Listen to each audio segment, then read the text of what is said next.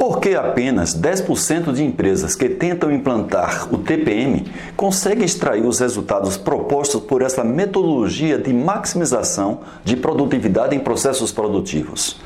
Se analisarmos com rigor as diversas perdas que ocorrem, ocorrem nas diversas etapas dos processos diretos e indiretos da empresa, chegamos a valores impactantes. O aproveitamento de tempo das pessoas da base da pirâmide, sem levar em consideração a eficiência com que elas executam as suas atividades, dificilmente atinge 50%.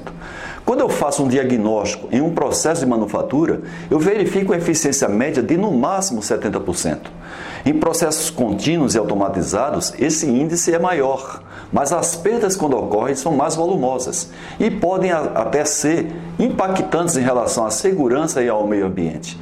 Nesse ínterim, não são contabilizados os níveis de estresse gerado em todos os níveis de hierarquia da empresa e que se refletem em desmotivação e problemas de saúde que muitas vezes extrapolam os limites da empresa.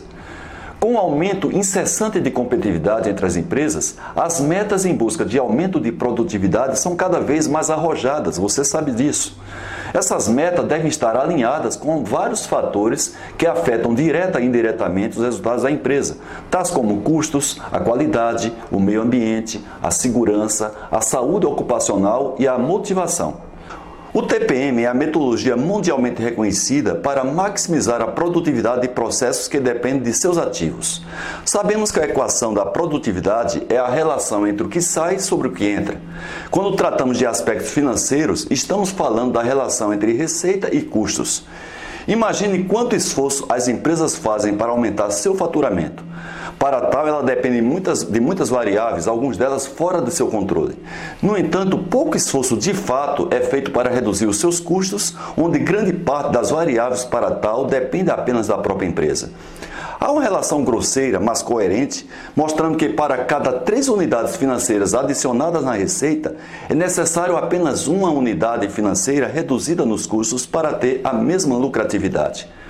Sem perceber, as, as empresas estão buscando muito longe o seu tesouro, que é o mercado, quando poderiam explorar o tesouro que está embaixo dos seus próprios pés, que é a empresa.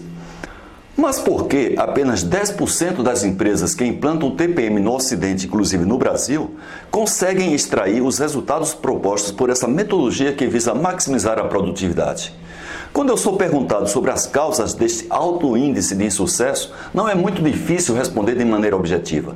As empresas fabris que não implantam TPM ou não o fazem de maneira eficiente é por pura ignorância da alta direção. As conclusões sobre essa baixa adesão ou insucesso do TPM e a ignorância sobre o tema segue o seguinte raciocínio, presta atenção. Primeiro, toda empresa para ser competitiva deve ter como busca incessante o aumento da produtividade. Isso você deve concordar. A alta direção, como representante maior dos interesses da empresa, tem como missão tornar a empresa cada vez mais competitiva, não é verdade? Boa parte da produtividade de uma empresa é prejudicada pelas perdas. E justamente a base da maximização da produtividade propostas pelo TPM é a eliminação de perdas, principalmente em empresas fabris. Muitas vezes as empresas investem em equipamentos mais modernos quando poderiam fazer uma melhor gestão de seus ativos, extraindo deles o máximo potencial a custos próximos do zero, uma vez que eles já devem ter sido depreciados. Outra questão é tentar reduzir custos que podem comprometer a qualidade, a confiabilidade, a segurança, os prazos acordados e até a motivação das pessoas quando falta à empresa explorar o tesouro escondido que ela mesma possui, mas não estar atenta para isso.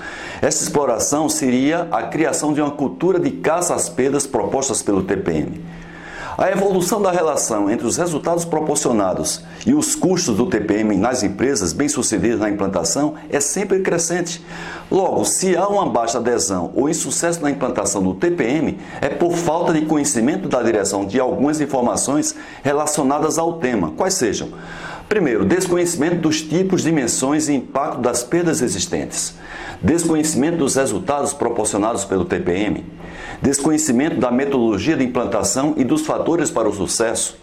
A falta de determinação para a obtenção dos resultados proporcionados pelo TPM Conclusão: o principal fator para o fracasso do TPM nas empresas não é a falta de comprometimento das lideranças, mas a ignorância que a alta gerência tem sobre o tema.